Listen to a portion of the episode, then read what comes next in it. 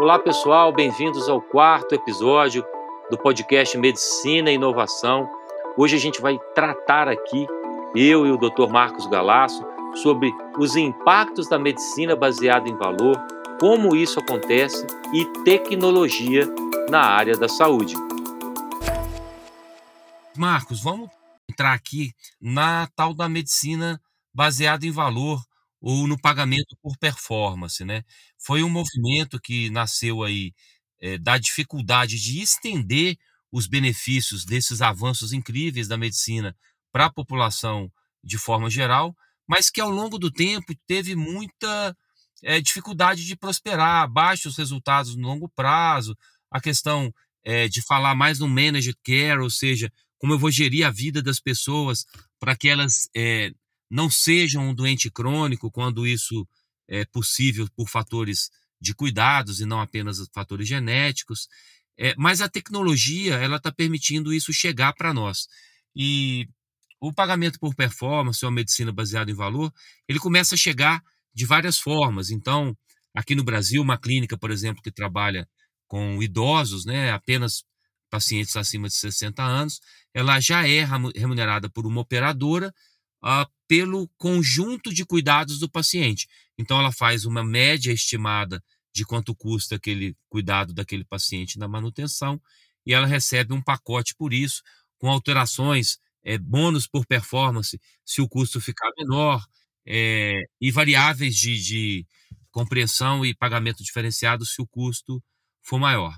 É, no futuro, né, Marcos, a gente já falou bastante disso, eu acredito que nós todos é, estaremos de alguma forma, inclusive as pessoas de baixa renda, associadas a um dispositivo que vai trazer dados de nutrição, de atividade física, de, enfim, frequência cardíaca e tudo que diga respeito à nossa é, qualidade de vida, não no sentido de fruição, mas no sentido de preservar e fortalecer saúde.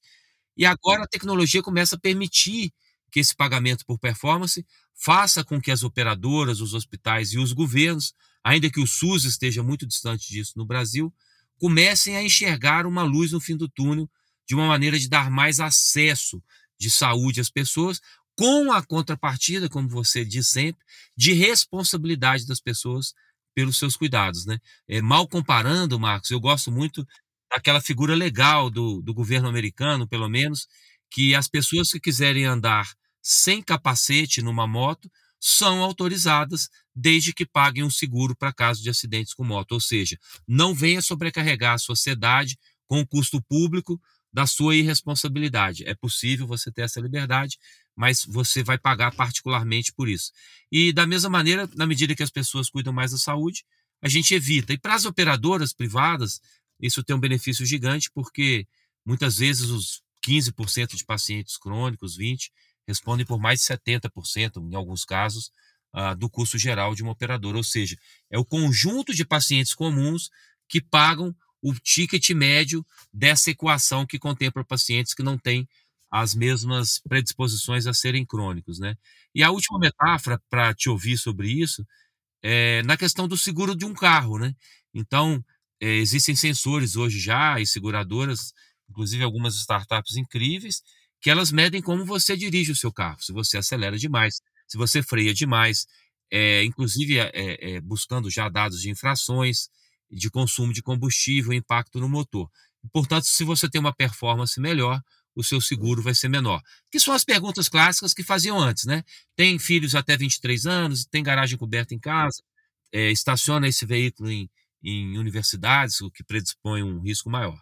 Enfim, é, o sistema de saúde, via de regra, na tecnologia, ele tem uma ascendência incrível é, no plano assistencial. Mas em termos de modelo de negócio, eu, eu entendo que ele é muito conservador ainda, é, especialmente no Brasil, e paradoxalmente circulando muito dinheiro, né? Circulando muito dinheiro no SUS, circulando muito dinheiro na saúde suplementar. É, eu vejo que muitos médicos, Marcos, têm muito ceticismo, talvez por uma visão mais imediatista, em relação à chegada dessas novas formas de remuneração. Qual que é o seu olhar sobre isso? Mas começa contando um pouco da história. Como é que você enxerga essa origem e que desafios ela tenta resolver sob o ponto de vista geral da sociedade. Legal, é, é bastante coisa. Primeiro, você falou o negócio do, do, do, carro. Eu tenho isso no meu carro e é bem interessante porque é, realmente funciona, né? Monitora tudo que você faz e depois tem uma, uma consequência prática, né? Que é basicamente se você é um bom motorista, o seu seguro do carro ele, ele diminui, né? No ano seguinte. Isso é muito legal. É, passando para a parte de saúde, primeiro que essa, esse conceito de medicina baseada em valor que você falou é algo que também é discutido aqui, né? Já que é discutido mundialmente e, e também da mesma forma aqui. E eu acho que eu poderia colocar, pelo menos o que eu tenho visto uh, ultimamente, a questão da tecnologia. A tecnologia na medicina, ela é uma coisa que não tem mais volta, né? Assim, a gente está vivendo essa, essa transformação e em países que você tem mais acesso à tecnologia, ainda mais, né, como por exemplo o Canadá. Especialmente agora na pandemia, tem muita gente que fala uh, que essa pandemia do Covid trouxe para nossa realidade o que só aconteceria daqui a 10 anos. A gente viu isso daí acontecer e continua vendo, como por exemplo as teleconsultas, né? Ah, tinha bastante dúvidas se isso poderia realmente funcionar. Mas é impressionante, né, que no, especialmente na primeira fase, vamos chamar assim, da pandemia, na primeira e na segunda onda, é, muitos pacientes pediam para não vir para o hospital porque tinham medo de contato com outros pacientes que estavam infectados ou não queriam passar pela, pela emergência, porque tinha muita gente. E aí a aceitação que os pacientes, inclusive os pacientes mais velhos, a aceitação que os pacientes tiveram da telemedicina foi impressionante. Né? Vários e vários apps e softwares foram desenvolvidos para isso, né? já que tem uma preocupação muito forte com relação, em relação a a privacidade do paciente, né? Já que você, é, através de uma tela, através de um computador, vai estar discutindo questões de cunho super íntimo, né? Já que é a saúde dele. E também você vai estar é, dividindo informações médicas, né? Que são informações que são muito sensíveis, né? Que diz respeito só ao paciente. Então, várias soluções para resolver essas questões surgiram e a aceitação foi, foi impressionante, né? Ah, na questão de você, fazendo aquele paralelo lá com o carro, né, do, do começo da resposta, ah, tem vários gadgets, alguns funcionam, outros não, mas tem vários gadgets que monitoram em tempo real ah, quais são as condições do paciente. Então, é, falando do, daquilo que, que eu sei mais, por exemplo, pacientes que têm insuficiência respiratória e estão listados para transplante de pulmão, você consegue ver em tempo real é, como que está a oxigenação do paciente, como que está o esforço respiratório, né? E não precisa o paciente medir em casa, anotar num caderninho e contar para gente, né? Isso tem até uma, um, um projeto na UHN, que é onde o Toronto General Hospital está inserido. Esse projeto tem enfermeiras, né? Que eles chamam de registered nurses, tem enfermeiras que ficam monitorando os pacientes existem indicadores de que os pacientes monitorados, eles de fato ah, têm menos complicações, visto que quando você começa a ver os primeiros sinais de deterioração do status respiratório, esse paciente já é contatado e já fala para vir para o hospital para fazer testes e já começar tratamento. Então, por exemplo, um paciente que tenha insuficiência respiratória e que está listado, por exemplo, para transplante de pulmão, mas que ainda não recebeu o órgão, né? Está na, na, fila. Uh, você consegue notar uh, complicações muito mais cedo usando a tecnologia, usando esses, esses monitores, né, que ficam na casa do paciente. A enfermeira consegue ver, diagnosticar à distância essa possível complicação, traz o paciente para o hospital e, digamos, é, diagnostica uma infecção e essa infecção consegue ser tratada muito mais rapidamente. Consequentemente, você tem menos complicações, consequentemente, o paciente é, fica menos tempo internado no hospital e, obviamente, né, o sistema público de saúde ele é menos onerado do que seria se você esperasse mais. Então, assim, Fábio, eu, eu acho que, é, especialmente no meio médico, é impressionante, né? Estou fazendo até uma meia-culpa aqui. O meio médico é muito conservador, né? O meio médico é um meio diferente. É, para você vamos dizer assim, convencer um médico de que alguma coisa nova ela é boa, não adianta só você usar estratégias de marketing, né, igual uma, uma propaganda na, na, televisão, você precisa mostrar dados, né, e você precisa convencer o resto da comunidade médica de que isso realmente funciona, porque existe um custo, né, para esses novos gadgets, e eu acho que realmente, talvez a última coisa que eu falaria agora é que é, é um desafio gigantesco, vamos dizer assim, é, convencer um médico de que uma nova tecnologia funciona, porque médico, infelizmente, na minha opinião, tende a ser bastante conservador. É, isso é reflexo, inclusive, é, de algumas entidades, né? Eu gosto sempre de citar o caso é, de um hospital aqui no Brasil, é o caso que eu conheço pessoalmente, que começou a, a treinar o corpo de enfermagem a fazer a leitura de, de eletrocardiograma é, como suporte, né? E recebeu uma notificação do Conselho Regional de Medicina dizendo que deveriam parar, que aquilo era proibido por ser atividade exclusiva de médicos, né? Ou seja, é um entendimento muito primário e até um pouco é, medieval, porque não se estava ali propondo que é, o corpo de enfermagem fizesse diagnóstico, mas apenas uma melhoria no fluxo de gestão do, do, do, paciente. E que eu acho que nos Estados Unidos e no Canadá, o papel do auxiliar do médico tem outro lugar, né, Marcos? Como funciona no Canadá? Em primeiro lugar, a faculdade de enfermagem, para você ser uma registered nurse, ah, que seria, talvez a, a tradução seria enfermeira padrão, ah, você faz uma faculdade, você faz duas faculdades, né? Você faz um undergrad, ah, que é uma faculdade de área básica de quatro anos, depois você vai para nursing school. Né? Então, só para isso, só por isso já, já diferencia. Eu não estou dizendo que as, as enfermeiras da América do Norte são melhores, mas já diferencia porque elas estudaram, mais. Essa é a primeira coisa. A segunda coisa é que o salário de, de um enfermeiro na América do Norte é bem melhor do que o salário de enfermeiro ah, na América do, do, Sul, né, especialmente no, no, Brasil. E é muito legal você ver como que é a relação médico-enfermeiro, porque o enfermeiro aqui, ele realmente tem muito mais autonomia para realizar atos de enfermagem, Uh, e o médico fica muito feliz com isso, porque você acaba no Brasil tendo que fazer muitas coisas ao mesmo tempo, e são muitas coisas que às vezes são burocráticas, e que se a enfermagem tivesse mais autonomia, o médico ele teria mais tempo e mais flexibilidade para focar nos atos médicos. Né? Então, por exemplo, ao invés de você ficar administrando drogas, ou eu lembro, na, tava, quando estava na faculdade, muitas vezes o médico do pronto-socorro tinha que ir lá fazer uma gasometria, por exemplo, né? O tempo que você está utilizando para fazer um ato desse, que poderia ser o ato de enfermagem, você poderia gastar esse tempo, ou investir esse tempo, pensando mais profundamente, por exemplo, em diagnósticos diferenciais, ou conversando mais com a família. Então, assim, o que eu acredito é que, de novo, né, eu bato nessa tecla, eu acho que o médico brasileiro é muito conservador. Esse pensamento de, não, isso aí sou eu que faço, ninguém toca nessa parte, é um pensamento bastante arcaico, na minha opinião. Você usou o termo medieval, acho que é isso mesmo. Bastante arcaico. E se as pessoas entendessem né, qual é o papel de cada uma delas, uh, vamos dizer assim, o líder da equipe, que seria o, o médico, teria muito mais tempo para investir nas coisas que realmente importam ele não ficaria tanto tempo gastando com coisas que poderiam ser feitas por um outro profissional, até melhor do que o próprio médico, né? Por exemplo, uh, pegar veia, com certeza, né? É um ato que enfermeiro sabe muito melhor que médico, mas às vezes no Brasil até o médico acaba fazendo isso e eu, eu, eu concordo com você, Fábio. Eu acho que tinha que ter uma, uma transformação de como que o ato de enfermagem é, é visto e não deveria ficar tão centrado no médico assim, não deveria.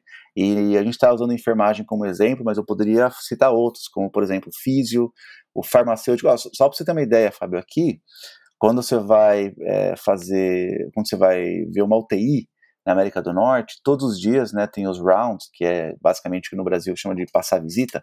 Então, de manhã, né, é a primeira coisa que acontece, a equipe toda vê paciente por paciente, discute quais foram as complicações e discute o plano para o dia. Ah, na questão de medicamento, o farmacêutico tem uma voz muito ativa. É basicamente o farmacêutico que sugere qual é a, a conduta do dia na relação das drogas, né, as interações entre as drogas também, e o médico só fala sim ou não. Né? Então, o médico ele tem uma posição de liderança, mas muito mais uma questão de responsabilidade sobre o ato, que recai mais sobre o médico, e muito menos sobre definir ou decidir qual tipo, qual o melhor uh, approach, muitas vezes. Então, assim, o farmacêutico que acaba decidindo e o médico é aquele cara que, pela posição dele de maior responsabilização, fala sim ou não e assina. Mas é muito legal de ver, né, cada um no seu quadrado e os especialistas interagindo entre si numa maneira sinérgica. Isso é muito legal de ver. Muito legal, muito rico a sua, a sua fala, a sua contribuição. Eu acho que quando a gente olha para o mundo, né, seja a profissão que você estiver, é, você faz comparações, você traz novas referências, enfim, isso nutre a nossa cabeça de, de elementos mais ricos. Mas voltando então, e até um pouco caminhando para o fechamento na questão da chamada medicina baseada em valor, uh, do pagamento por performance, valor no sentido não do financeiro, mas valor da riqueza que você constrói na preservação da saúde, né? Seria as organizações de saúde sendo remuneradas pelo quanto elas conseguem é, gerar saúde, é, evitar doenças, né? Ou ter um tempo de recuperação mais adequado a características especiais e não trabalhar apenas com médias, né? As médias levam a desastres, né, como a tabela SUS no Brasil. O SUS é o sistema que sustenta o Brasil, sustenta a população brasileira, e eu tenho uma admiração incrível pelos profissionais e pelas organizações, especialmente, viu, Marcos, os hospitais filantrópicos, que recebem muito menos recursos do que os hospitais públicos, a despeito de serem 100% SUS. Estou falando aqui, por exemplo, de uma rede de Santa Casas e de várias organizações Aqui em Minas tem uma que é a referência na inovação, que é o Hospital São Francisco de Assis. Mas voltando a essa questão, eu, eu situaria aí para ouvir sua opinião e a gente concluir essa, essa etapa aí da, desse bate-papo no podcast Medicina e Inovação. Há dois fatores, Marcos. Veja se você é, concorda comigo ou acrescentaria alguma coisa. Primeiro, a antiga medicina da família, né, que no Canadá é muito forte, já trata é, de, de prevenção e, e, de toda essa lógica que a gente está conversando aqui. É, não se trata da gente querer trazer siglas supostamente novas ou, ou, modismos, né? Então a ideia da prevenção ela é ancestral e ela é secular na medicina. Só que ela não funcionou. É, então eu, eu, eu, eu colocaria que a tecnologia e os modelos de gestão mais eficazes estão permitindo que o paciente, né? Ou, aliás, depois a gente debater e discutir por que, que esse nome tem que ter muita paciência na fila para ser atendido, na fila de um hospital. Não sei muito um, a origem desse nome, mas talvez seja um, um debate até para uma próxima, uma próxima conversa. O fato é, é que a pessoa tenha a condição de saber um sintoma que a permita ter um cuidado mais cedo e que, obviamente, por ser menos grave, vai custar menos esse cuidado, né? Então, é, tratar de prevenção com tecnologia é, é fundamental, está muito longe do SUS, está muito longe da maneira romantizada com que isso foi feito até hoje no Brasil. Romantizada que eu digo porque, no final do dia, ela não gerou resultados efetivos é, para a sociedade na escala, porque a sociedade consome ainda muita saúde suplementar e a saúde é gerida ainda com custos que poderiam ser evitados, né? Então, é, veja se você concorda. Situar a discussão é, de uma gestão mais eficiente da saúde no lugar de como trazer tecnologia para camadas amplas da população, especialmente a de baixa renda, e como o SUS ter sistemas de classificações que permitam às organizações lidar de uma maneira mais antecipada a problemas que vai gerar um, um menor custo e mais qualidade de vida para as pessoas. Quer dizer, é, é uma conversa muito ampla aí, porque tem uma tonelada de coisas a serem feitas, né, Marcos? É, com certeza. E eu acho que, concordo, uma tonelada de coisas para serem feitas. E acho que a primeira coisa, Fábio, a ser feita seria garantir de fato o acesso ao sistema público de saúde a todos os brasileiros. Né? Então, a gente sabe que o Brasil é um país de, de muitos contrastes, né? E existe, por exemplo, em São Paulo, um hospital está entre os 40 melhores do mundo, que é o Albert Einstein, que acho que ele é o 36 do mundo. e no mesmo estado existem pessoas que não têm acesso a, a tratamento de saúde algum, quase. Então, populações completamente excluídas, né? Isso no mesmo estado. Acho que a primeira coisa seria a questão do acesso. E aí até entra uma, entra uma outra questão, que nem é uma questão tão tecnológica assim, mas é a questão de como que os médicos é, no Brasil, e não só os médicos, né, mas os estabelecimentos de saúde, hospitais, clínicas, de, em todos os, os níveis de complexidade, como que esses profissionais, estabelecimentos estão distribuídos pelo país. Né? Tem uma discrepância enorme né, na concentração, é, não só de médicos, mas também de hospitais e clínicas e até na parte da tecnologia, né, é bem discrepante. Agora, eu acho que poderia começar com isso, né, a ação deveria ser em relação a garantir maior acesso, e quando você garante maior acesso, você basicamente está é, entregando mais qualidade de vida. Isso aumenta a expectativa de vida, né, a gente vê que a expectativa de, vida do brasileiro está aumentando, né, ah, eu acredito que hoje está, acho que 75,8, se não me engano. E isso é, é, resultado de ações de saúde, né, que muitas vezes são simples. Agora, como que a tecnologia poderia ajudar? Sabe uma coisa, Fábio, que eu acho que seria essencial ter no Brasil e que tem no sistema de saúde canadense provincial? Um sistema de prontuário e de resultado de exame e de registros médicos que fosse unificado, né? Então deveria ter um sistema em que ao invés de você, por exemplo, uh, fazer um prontuário no hospital público no papel, que muita, muitos hospitais ainda é assim, viu?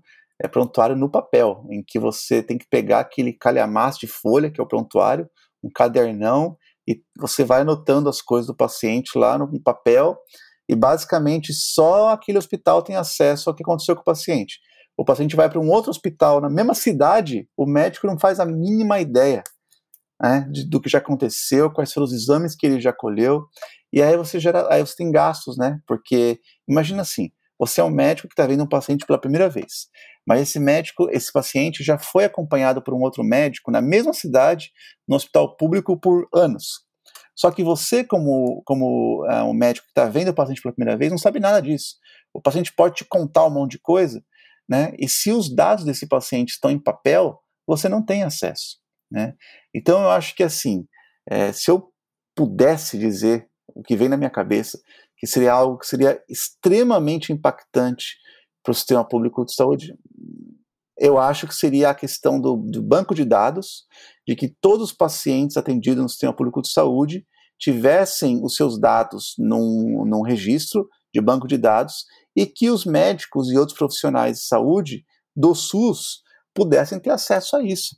Porque o que você evitaria de exame é, desnecessário, você não está assim, escrito. Aqui tem um, tem um sistema que, que é assim, e que todas as clínicas, mesmo clínicas de médico de família, é, todos os atendimentos, todas as ações de saúde que foram feitas dentro do sistema público de saúde, elas estão registradas num sistema centralizado e unificado. E ninguém levanta a mão para reclamar, né, Marcos, como no Brasil, que o dado do paciente, a relação médico-paciente é sigilosa e que isso seria comprometido na, no risco de muitas pessoas verem. Quer dizer, o Canadá pratica isso com LGPD e tudo mais, sem que esse problema tenha gerado nenhum escândalo de quebra de privacidade, né? Não, e, e o paciente, no final das contas, no final do dia, ele percebe. Ele percebe que a consulta vai mais rápido, ele percebe que faz sentido. Paciente, por, mesmo que seja paciente bastante humilde, não é, não é bobo, né? Ele sabe ah, quando que ele está sendo bem tratado, ele sabe quando a consulta faz sentido. Então, é, assim, são várias, várias questões que precisariam ser abordadas, mas na minha opinião, só o fato do médico ter acesso ao que o paciente, principalmente pacientes crônicos, né? Ao que já foi investigado, ao que já foi descoberto, quais são os tratamentos correntes, né? É, você evita ter que começar uma consulta nova do zero, né? E você também evita vários exames que seriam desnecessários, gerando maior economia, né, da, nos gastos do sistema público de saúde e esse dinheiro poderia ser usado, esse recurso poderia ser usado para outras coisas que são mais é, importantes, como por exemplo prevenção a de doenças é, como hipertensão, é, como câncer, por exemplo. Perfeito, Marcos. Marcos Galasso, super obrigado por estar novamente junto com a gente aqui no podcast Medicina e Inovação. Você faz parte dessa origem dele, a gente ainda vai ter muito papo bacana sobre isso. Acho que foi super rico, super esclarecedor. Sucesso aí, meu caro, e até o próximo episódio.